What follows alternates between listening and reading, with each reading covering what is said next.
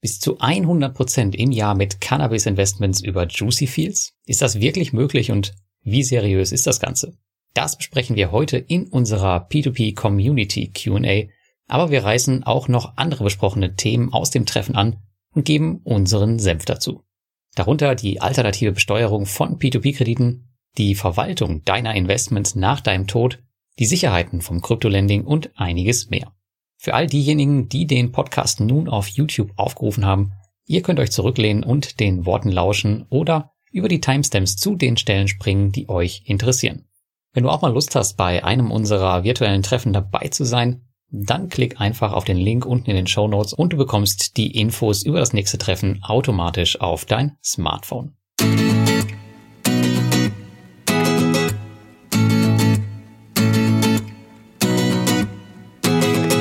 Hallo und herzlich willkommen zur 30. Sendung des P2P Cafés. Heute wieder eine Q&A-Session von unserem Community-Treffen.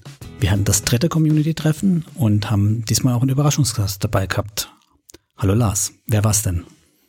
Hallo Thomas. Ja, unser Überraschungsgast, das war der Luis Pazos vom Blog nurbareseswahres.de. Den hatten wir auch schon mal im P2P Café zu Gast.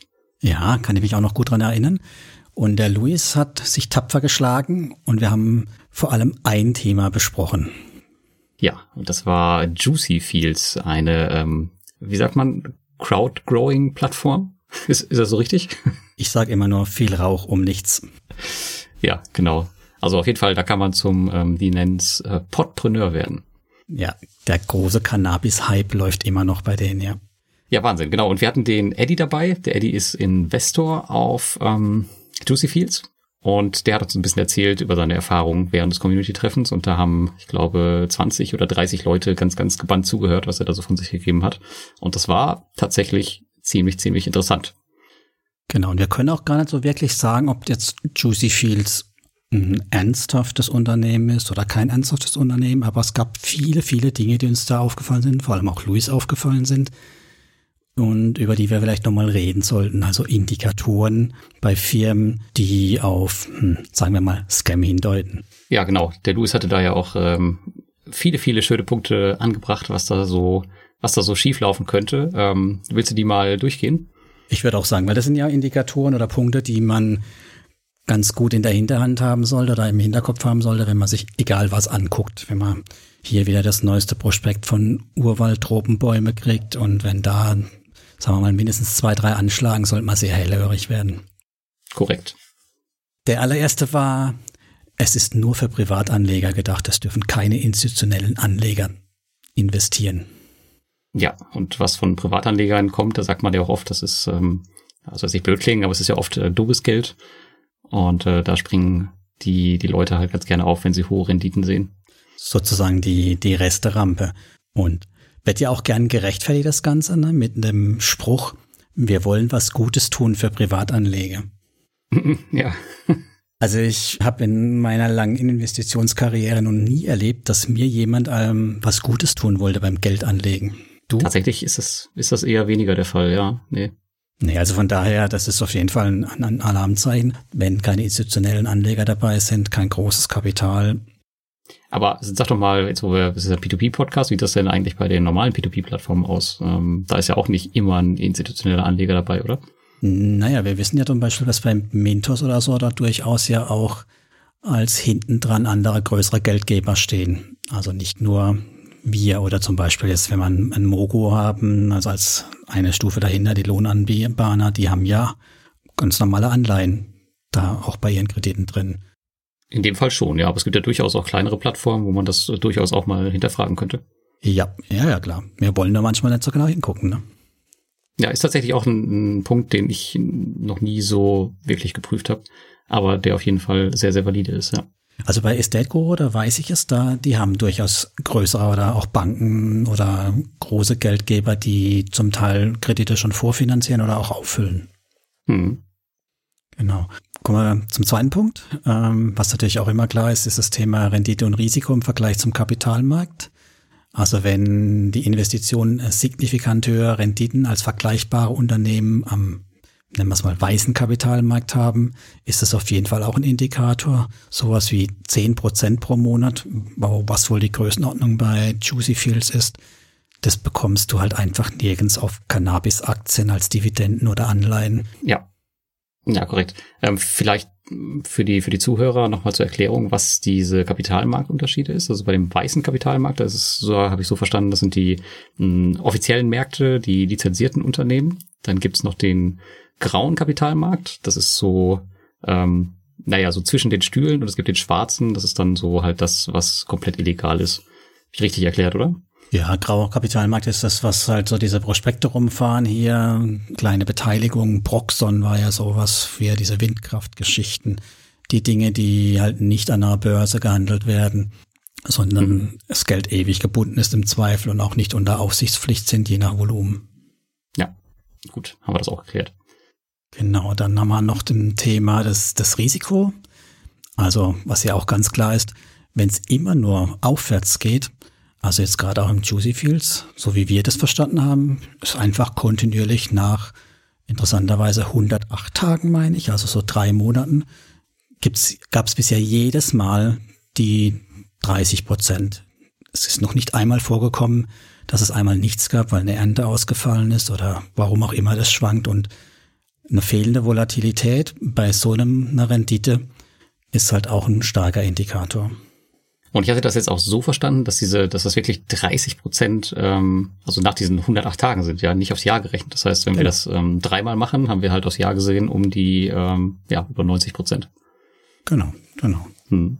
So nach, drei, nach dreimal oder nach viermal hast du deinen Einsatz wieder drin, ne? wenn es die viermal gibt. Wenn du nicht denkst, wow, wie geil ist das dann, ich schieße nach und ich schieße nach. Na, wie lange gibt's die Plattform schon? Weißt du das genau? Nee, habe ich nicht geguckt, aber ich vermute noch keine zwei Jahre.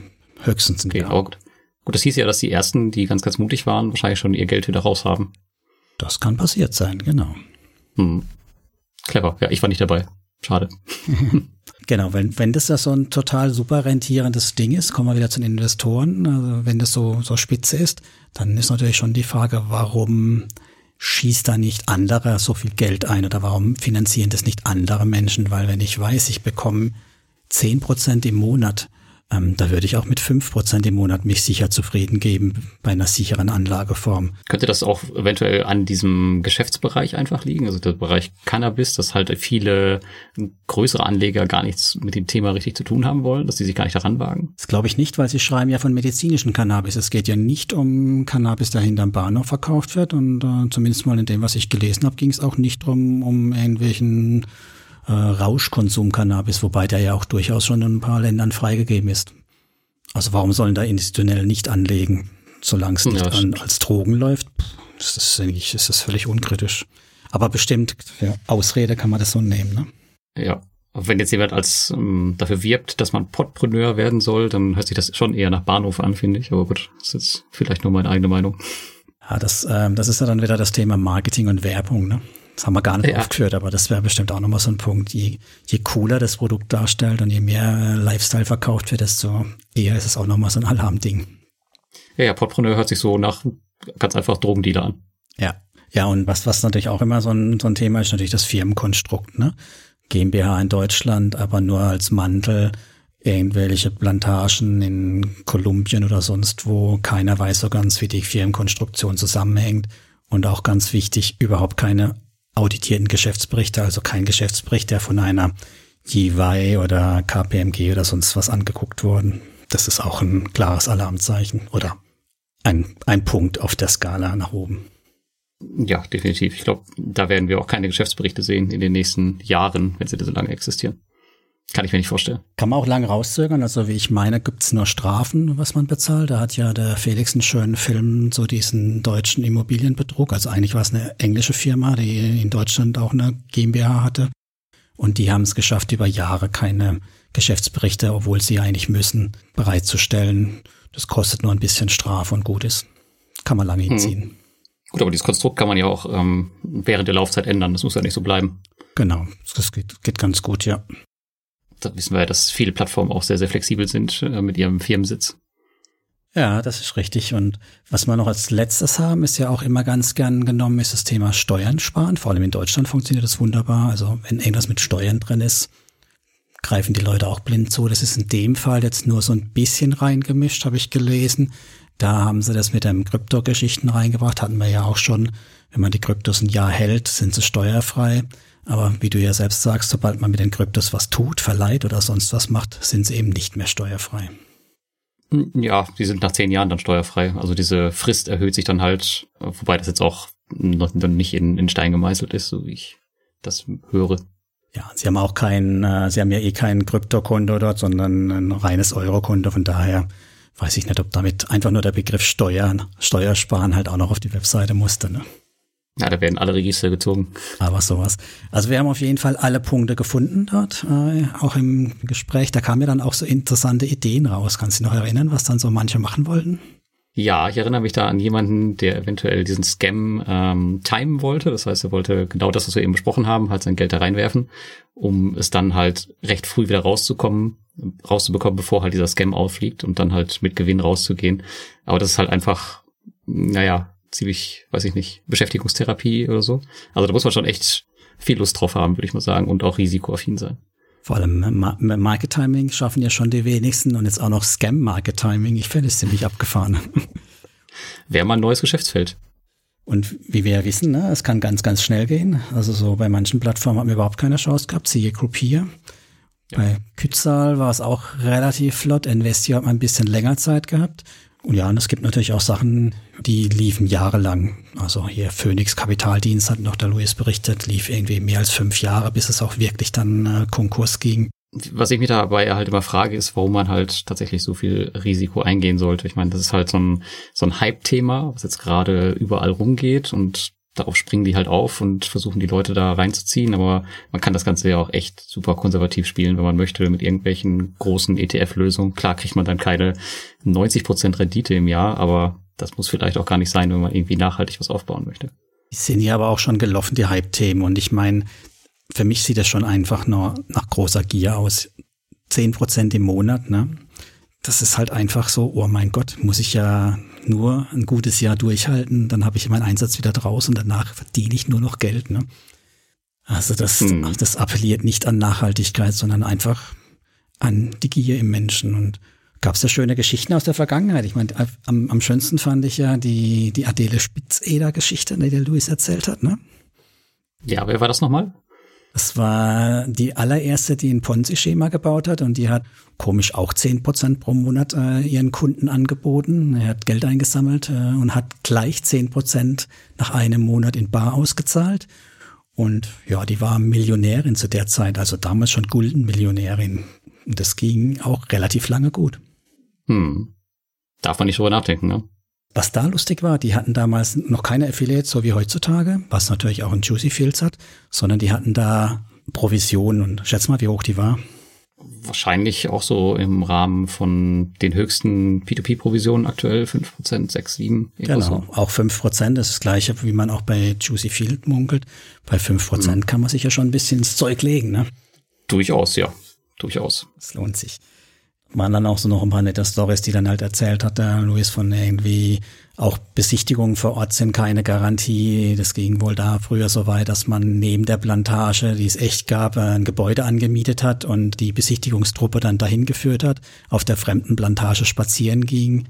Und alle haben gedacht, das sind die, sind die Bäume oder das waren jetzt irgendwelche Ölbäume, die ihnen gehören. Und ja, war nicht so, ne?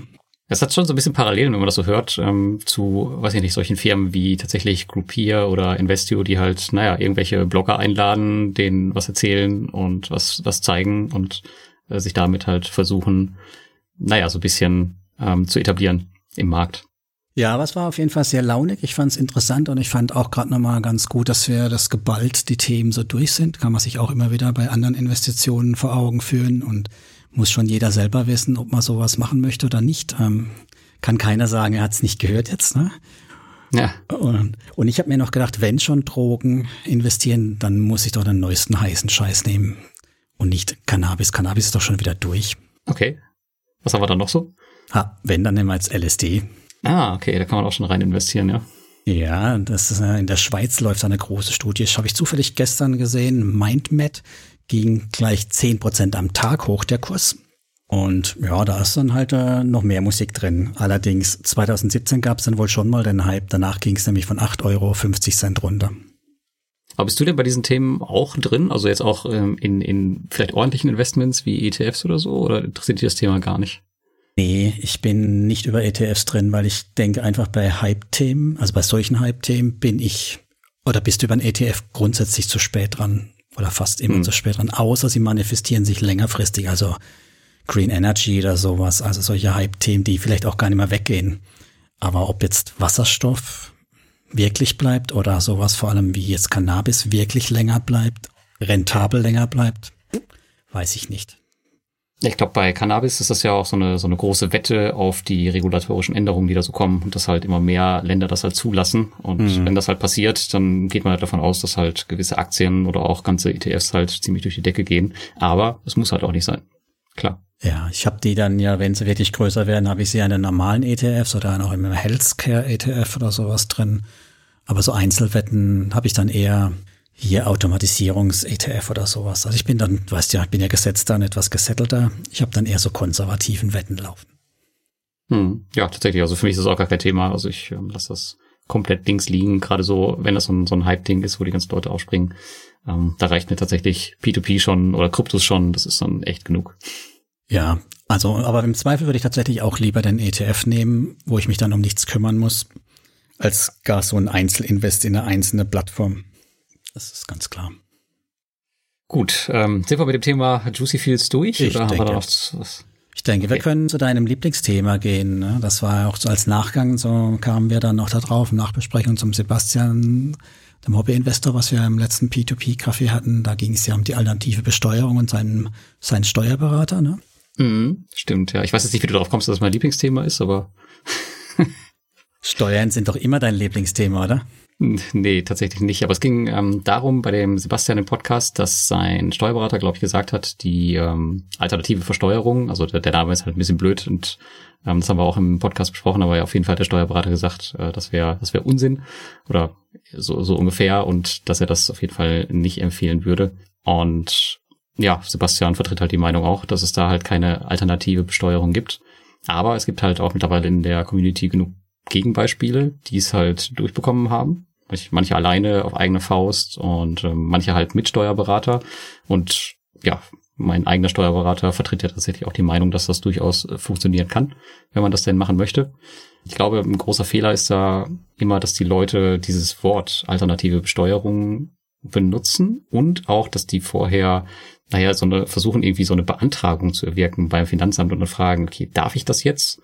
Ähm, und sowas wird natürlich in der Regel abgelehnt, wenn die mit irgendwas mit alternativer äh, Steuerung kommen. Die Leute beim Finanzamt beschäftigen sich damit, glaube ich, nicht. Die sagen, nee, geht nicht.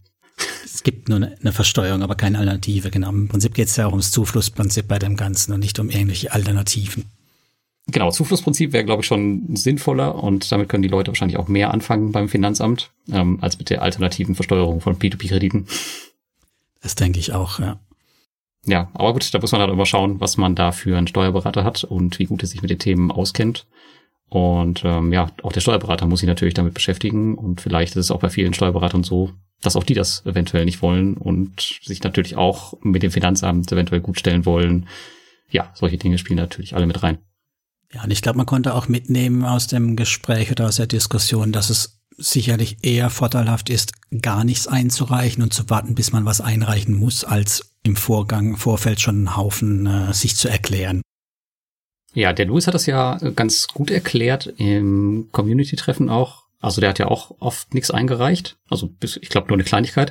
Und ähm, mit dieser Kleinigkeit, die er halt eingereicht hat, hat er, glaube ich, einmal seine Dokumente mitgeschickt und damit hat er halt den Nachweis, dass es akzeptiert wurde. Und das war halt alles. Also er hat jetzt nicht vorher irgendwie was beantragt oder irgendwie nach einer Erlaubnis gefragt, sondern er hat es halt einfach gemacht und hat halt im Zweifel den Nachweis, dass er sagen kann, aber gut, ich habe das doch damals so gemacht und ich habe das durchge durchgelassen. Warum, warum ist das jetzt falsch? Und damit ist das Thema für ihn durch. Ja, also ich warte eigentlich auch immer, ob das Finanzamt von mir was haben will und wenn, dann reiche ich was ein und wenn nicht, ähm, war es ja akzeptiert. Genau, richtig. Für mich habe ich die Dokumentation natürlich schon, was ich getan habe, das ist ja auch wichtig. Ja, Wenn du denen natürlich dann nichts liefern kannst, das äh, wäre dann eine blöde Situation für dich. Genau. Also man muss das schon gut nachhalten. Und allein das ist ja tatsächlich auch ähm, die Hauptarbeit, glaube ich, bei der alternativen Versteuerung. Also du musst das halt auseinanderrechnen. Also was ist Kapitalertrag und was ist einfach nur ähm, ja, der Kapitalrückfluss. Mhm. Ja, richtig. Ja, und dann wurden die Themen etwas düsterer und dunkler, ne? Ja, dann ging es um das Thema äh, Tod. Das hatten wir auch schon lange nicht mehr auf dem Tisch. Und zwar, wie ähm, mache ich das eigentlich, wenn, wenn ich versterbe mit meinem Geld, mit den ganzen P2P-Plattformen? Und ähm, ja, da hatten wir ja schon mal einen, da gab es einen Artikel auf meinem Blog über das Thema und viele haben da halt so ihre eigene Lösung gebaut, manche digital, manche offline, aber oftmals ist das Problem, dass sie keine Leute in ihrer direkten Umgebung haben, die sich mit dem Thema auskennen und es dann tatsächlich auch umsetzen können, was die da so mhm. niederschreiben. Und zu so einer richtigen Lösung ist auch, glaube ich, keiner gekommen. Also es ja, es gab halt schöne Individuallösungen. Also ich fand die eine ganz toll, dass es jemand für seinen, ich weiß gar nicht, Kinder oder Kind, Vermögensverwalter eigens einbenannt hat, also der sich wirklich ums Vermögen kümmert, der aber nicht gleich auch der Vormund ist, sondern dass es zwei Personen sind. Das fand ich eigentlich auch nicht schlecht. Dass man das voneinander trennt, also dass der Interessenskonflikt da nicht äh, in einer Person vielleicht entsteht. Mhm. Mir gut gefallen. Offline war ganz viel, ne? also dieser berühmte Ordner im Regal, in dem alles drinsteht und man rausziehen kann. Und ja, ich habe es natürlich auch aufgeschrieben, als Blogartikel ähm, aufgeschrieben und habe es nicht offline und habe alles aber in eine KeyPass-Datei noch gepackt, wo die Zugänge sind und der Off äh, und der Text auch nochmal, mhm. in der Hoffnung, dass es meine Frau dann auch versteht, was ich da geschrieben habe. Ja, das Problem ist ja, du kannst ja nicht wirklich einen Testlauf machen. Also du kannst es schon machen, ähm, aber halt jetzt nicht, nicht so einen endgültigen Testlauf. Das ist halt, das geht halt nicht. Und was halt auch wichtig ist, du musst das Ding aktuell halten. Also es ändert sich halt ja. so viel, dann ist eine neue Plattform dazu, Beträge ändern sich, Passwörter ändern sich. Das muss halt alles immer auf dem aktuellsten Stand sein und jetzt nicht einmal im Jahr aktualisieren, sondern wirklich, wenn eine Änderung kommt, dann sofort das anpassen. Ja. Ansonsten ist das Geld vielleicht am Ende weg. Den Passwörtern, das geht ja noch. Also das, das habe ich auch relativ gut im Griff, indem ich die halt einmal im Quartal rumschicke, dann die neue Datei. Aber was schon nicht geklappt hat, das habe ich gemerkt in der Vorbereitung für heute, dass tatsächlich mein Dokument, was ich mal geschrieben habe, eben die neuesten Plattformen, ne, die Mintos-Ausgründungen eben nicht drauf sind. Da muss ich auch wieder was tun. Richtig da ist halt die Frage, in, in was für einem Rhythmus man das macht. Also ich mache das tatsächlich quartalsweise, mhm. aber der Louis beispielsweise, der hat, äh, der macht das so, dass er immer sofort, wenn was Neues kommt, dann das äh, überträgt und dann nochmal irgendwie neu ausdruckt. Der hat das, glaube ich, offline gemacht. Mhm, ja. Gut, muss man halt einen Weg für sich finden oder kommt auch darauf an, wie viel Fluktuation in seinem Portfolio so drin ist und was da so passiert. Wobei natürlich außerhalb der P2P-Ecke, also wenn du bei deutschen Banken bist, ähm, da das Ganze nicht ganz so heikel ist, weil die, da gibt's ja dann einen Erbschein, da gibt's dann, die müssen sich ja drum kümmern, wenn die Banken sogar, da hat man, glaube ich, weniger Probleme, aber bei unserem ganzen P2P und vor allem auch bei dem Kryptokram, da interessiert es kein Mensch bei denen. Nee, ich glaube, hier in Deutschland oder mit den, mit den Bankkonten an sich, das ist, das ist kein Thema. Es geht tatsächlich wirklich nur um das Vermögen, was im Ausland liegt, worüber niemand Bescheid weiß, wenn du halt stirbst. Ja. Das ist halt das Ding. Ja gut, was ich noch aufgeschrieben habe, ist, ähm, was sollen sie denn mit dem ganzen Kram machen, den ich gesammelt habe? Weil ich habe halt nicht nur ein ETF, ne? Also wo, was sollen sie damit machen und was ist vielleicht dann die Idee, was dann äh, die zukünftige Anlageform aussieht, die halt deutlich einfacher ist wie das, was ich da habe. Hm. Also mein, mein Vorschlag in meinem Nachlass ist, äh, das einfach laufen zu lassen. Das ist das Einfachste. Ja, bei ETFs ist es ganz einfach, klar. Nee, nee ich meine auch bei P2P, also einfach die Sachen Echt? laufen lassen okay. und wenn man halt was braucht, dann halt ähm, rausnehmen. Nee, ich habe P2P liquidieren tatsächlich drauf, weil ich denke, das ist, ähm, das ist zu viel verlangt. Und hm. das P2P liquidieren und alle Rückflüsse dann natürlich auch laufen lassen, soweit es geht, aber Cup Trader zum Beispiel als ausländische Broker auflösen, weil das mit der Steuergeschichte, das glaube ich, das wäre auch äh, die Hölle. Also sozusagen alles zu vereinfachen, Steuer einfach zu machen, alles in möglichst einen Depot umziehen, dort alles laufen lassen und die Rückflüsse halt in einen, einen großen ETF legen und fertig. Das war so meine Idee. Ja. Das, das klingt so einfach. ja, ob das dann funktioniert, das kriege ich ja Gott sei Dank nicht mal mit. Ne? Da muss ich mich nicht ärgern. Ja, das stimmt. Also ich habe das halt deswegen so gelöst, dass ich hab, dass ich sage, ich lasse alles weiterlaufen, weil ich habe dann gleichzeitig auch noch Kontakte dazu geschrieben, ähm, die sich halt dann, die halt meiner Familie dann eventuell beistehen können und denen ah. erklären können, okay, wie versteuere ich das? Wie läuft das mit der Steuer weiter? Äh, wie mache ich das, wenn ich es jetzt auszahlen lassen will? Also, dass sie halt verschiedene Ansprechpartner für mhm. bestimmte Bereiche haben, die dann halt da sind. Und da kann ich dann halt sagen, gut, dann lass einfach weiterlaufen und Gebete machen. Und wenn du was brauchst, dann zieh dir halt was runter. Das ist sicher auch eine gute Idee. Es geht ja in die Richtung Vormund oder Vermögensverwalter oder Freunde benennen, die halt unterstützen können, ja. Mhm. Ja. Auch schön. Ja, wir dürfen uns da nichts vormachen. Also egal, äh, wer das am Ende dann erben wird, die meisten werden überfordert sein, wenn die noch keine Berührungspunkte damit hatten, auch wenn die eine Anleitung haben, die noch so toll ist. Das wird einfach viel zu viel sein. Ja, vor allem ist es ja auch nicht nur das reine Vermögensthema, was dann auf einmal dasteht. Da gibt es ja dann noch ganz viel mehr Themen auf einmal. Genau, ja. Deswegen, ja. Ja, etwas, wo man sich vielleicht lieber früher als zu spät Gedanken macht, aber kein schönes Thema. Definitiv nicht, aber enorm wichtig. Deswegen lass uns zum Schluss noch äh, auf ein paar schönere Themen kommen, oder? Auf jeden Fall, ja. Dann machen wir doch mal vielleicht noch das Thema Sicherheiten beim Crypto-Lending, habe ich noch mitbekommen. Ja, genau. Ähm, da gab es natürlich wieder einen Raum, wo sich über das Crypto-Lending unterhalten wurde. Ja, da ging es so ein bisschen um die Krisenperformance und wie das Ganze abgesichert ist und was die eigentlich mit den Kryptos machen, wieso Kryptos geliehen werden. Das Ganze sieht ja so aus, dass es halt nicht so ist wie jetzt beim, bei den P2P-Krediten, dass man sich halt einen Kredit aufnimmt in Kryptos, um jetzt irgendwie Fernseher oder Urlaub zu kaufen, sondern das sind halt immer irgendwelche Trader, die halt sich einen Kredit holen und eine andere Kryptowährung hinterlegen und die dann meistens auch mit 150 Prozent besichern müssen, manchmal mit 200 Prozent.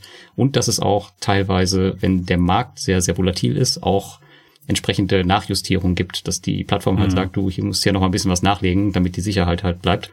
Und äh, ja, darüber haben wir uns halt unterhalten. Das ist echt ein sehr, sehr spannendes Thema nach wie vor.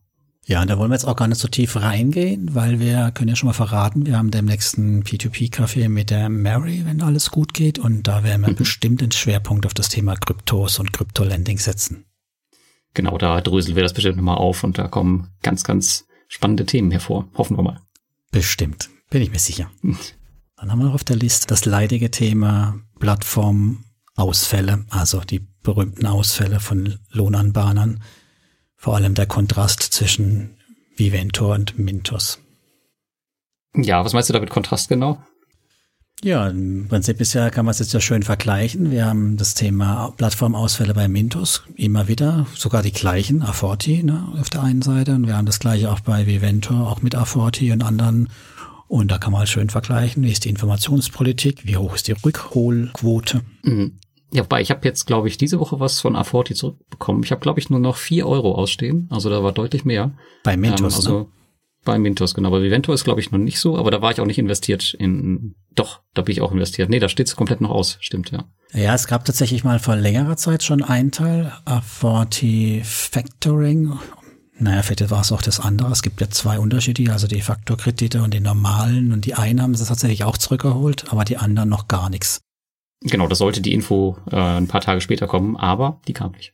Kam nichts, genau. Also vor allem kommt auch wirklich gar nichts, wenn man aufs Blog bei denen guckt oder so bei Viventor. Da ist seit Monaten nichts passiert. Und wenn man halt aufs Blog bei Mintos guckt zu dem Thema, da passiert also einmal im Monat mindestens etwas. Ja, bei den Rückholungen ja, aber ansonsten äh, informieren die aktuell auch extrem viel über das, was auf der Plattform vor, vorwärts geht. Das finde ich eigentlich auch echt gut. Also das war vor dem Shutdown-Crash nicht so. Ja, da haben sie dran gearbeitet, schwer, das stimmt. Ja. Ja, aber ansonsten, genau, muss man sich halt immer mit den ähm, Verlusten auseinandersetzen. Da bleibt einem nichts anderes übrig. Die Frage ist ja, was macht man damit? Also guckt man jetzt ständig auf die Rückzahlung? Ich mache das nicht so, sondern ich habe ja einen Blogartikel darüber auch verfasst. Also ich schreibe die Verluste halt nach und nach ab.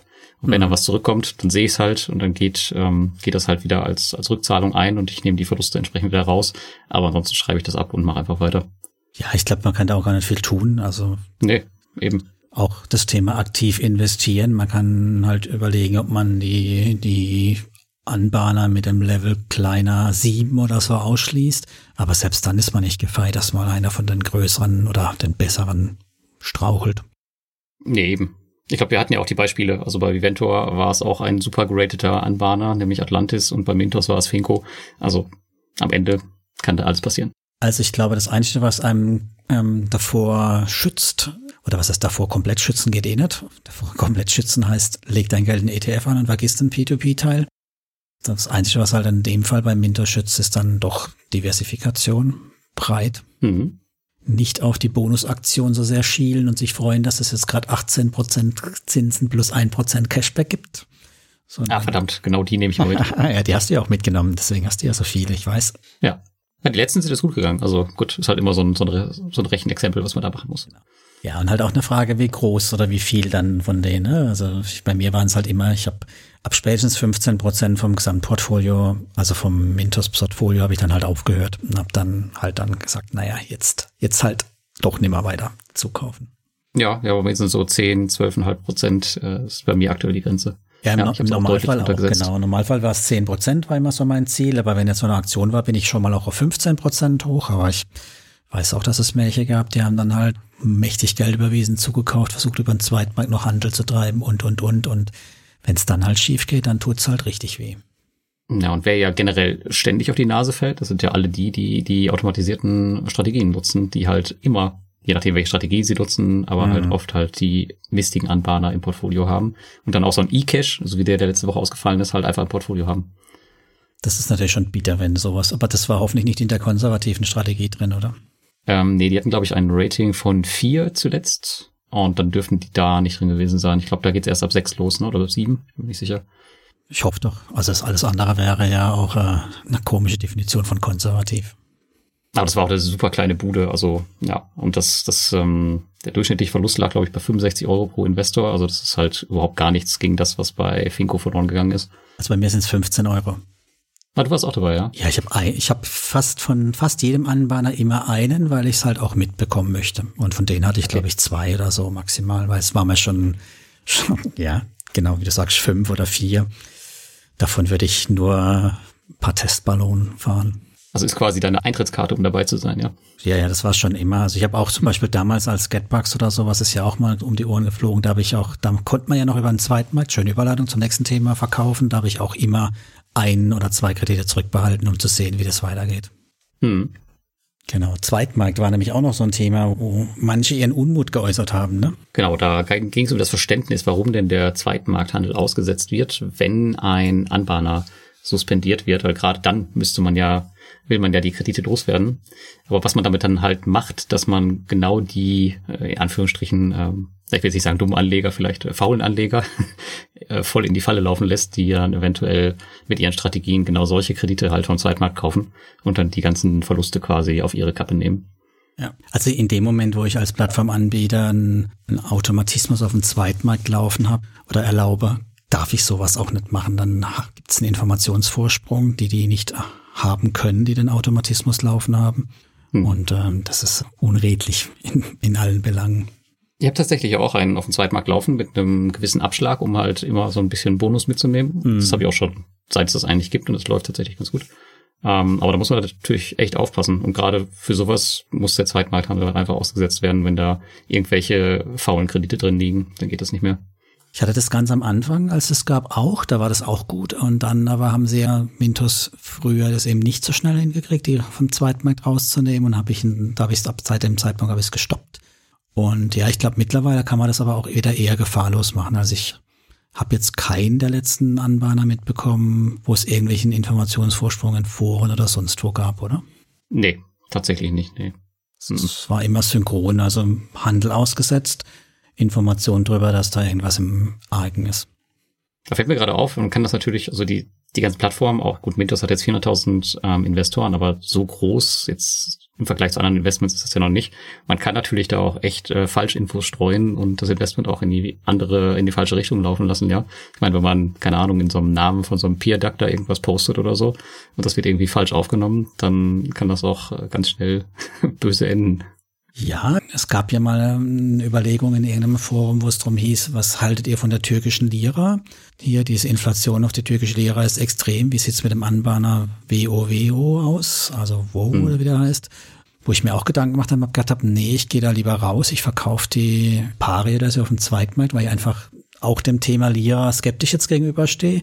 Hätte ich das nicht gelesen, hätte ich die auch nicht verkauft und hätte mich trotzdem drüber, hätte mich drüber freuen können, dass meine Hochzinskredite weiter bedient wurden bis heute, ne? Ja, genau. Bis heute muss man ja sagen, ist auch noch nichts passiert. Also.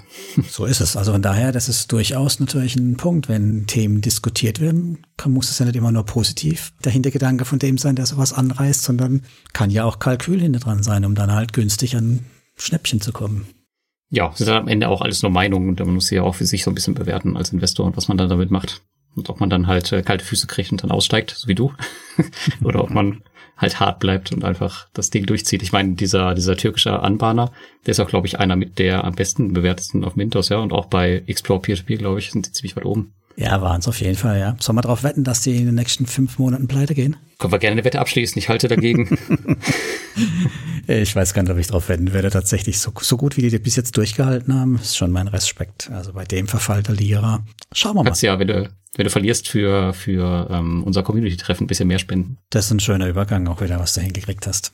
Du hast nämlich statt für das Community-Treffen verlängst du, verlangst du ja einen kleinen Obolus und statt diesen äh, in deine Kaffeekasse zu kullern, hast du dir ja was Nettes ausgedacht. Ja, nee, ich verlange dafür eigentlich keinen Obolus. Also ich habe halt gesagt, ähm, ich kaufe halt die Lizenz ähm, für die Software und wer halt einfach was spenden möchte für die Lizenz, der kann es halt machen, aber das ist kein Zwang. Also wenn mhm. es gibt auch noch Leute, die nicht spenden, ähm, ist auch okay. Aber ich habe das ich habe nicht damit gerechnet, dass es so schnell geht. Also ich habe die Lizenz jetzt irgendwie in anderthalb Monaten bezahlt bekommen und wollte eigentlich die Überschüsse dann wieder anlegen in einer in einer in einer nicht Krypto-Plattform, sorry, in einer P2P-Plattform, um dann halt die ähm, die Lizenz darüber zu finanzieren. Aber ich dachte, dass jetzt, da das jetzt so schnell ging, ähm, wäre eine coole Idee gewesen oder ist eine coole Idee, wenn wir das einfach bei Kiva anlegen. Kiva ist auch eine P2P-Plattform. Allerdings kriegt man da keine Rendite. Es ist aber jetzt allerdings auch keine Spende, aber man unterstützt da soziale Projekte. Das heißt, du gibst halt ähm, irgendwelchen Leuten in Paraguay äh, Kredite oder irgendw irgendwelchen Frauengruppen in Afrika, was auch immer, kannst du dir halt aussuchen. Und ja, genau, das passiert halt mit den Überschüssen. Also das Geld ist nicht weg, sondern das wird halt einfach geparkt. Und ich mache das halt von Zeit zu Zeit selber, dass ich da halt ähm, überschüssige Gelder hinüberweise. Und tatsächlich, auch in der Krise, wurden zumindest bis heute alle meine Kredite zurückgezahlt. Du hast halt einen kleinen Verlust durch Währungsschwankungen, weil du gibst die Kredite da in Dollar. Aber das ist echt, mhm. naja, so minimal. Und die Performance ist, naja, deutlich besser als bei Mintos. Von daher. Kann ja auch mal in die andere Richtung sein, wenn der Dollar wieder aufgewertet wird, ne? Ja, das sind jetzt auch keine ungeprüften Kredite. Also die haben sogenannte Field-Partner vor Ort, die halt die ähm, Leute durchleuchten und das halt nicht irgendwelche ja, Abzocker da sind und halt die Kredite aufnehmen. Und das scheint gut zu funktionieren. Und ich denke, das ist eine ganz gute Sache, um halt auch zu zeigen, okay, man kann mit der Community auch was erreichen. Ähm, und, hat, und ist nicht nur irgendwie ein seelenloser Kredithai, sondern man kann da durchaus auch so ein bisschen einen Social Impact setzen. Mal gucken, wie es läuft. Bist du das seelenvolle Kreditwahl? Ja, genau, richtig. Sehr schön. Das ist doch ein wunderbares Ende, finde ich, für heute, oder? Ja, ich denke auch, war wieder lange genug. Dann bleibt uns noch Danke für eure Zeit beim Zuhören. Ich hoffe, euch wurde es nicht langweilig. Ihr empfehlt uns brav weiter. Vergisst nicht, bei Apple ein paar gute Bewertungen reinzuschreiben. Abonniert uns fleißig. Und ganz wichtig, unseren Disclaimer. Wir machen natürlich keine Anlageberatung. Ähm, wir warnen nicht vor Scam hier. Wir geben keine Empfehlungen für irgendwelche Produkte oder gar Plattformen. Und das Ganze ist nur unsere Sicht, unsere Meinung und das sind alles höchstens Ideen. Ja, und äh, werdet auf gar keinen Fall zum Podpreneur, meine Meinung. Das ist schön. Und du hast noch vergessen, auf einen Termin hinzuweisen. Ah ja, genau, richtig. Das nächste Community-Treffen, wo wir über all diese Themen sprechen, das ist am 29.05., das ist ein Samstag zwischen 20 und 22 Uhr. Und ja, wer Lust hat, der findet alle Links in den Show Notes um sich die Infos zu holen, wie man da reinkommt. Dann sage ich Dankeschön und bis zum nächsten Mal. Tschö. Danke dir auch. Bis dann. Ciao.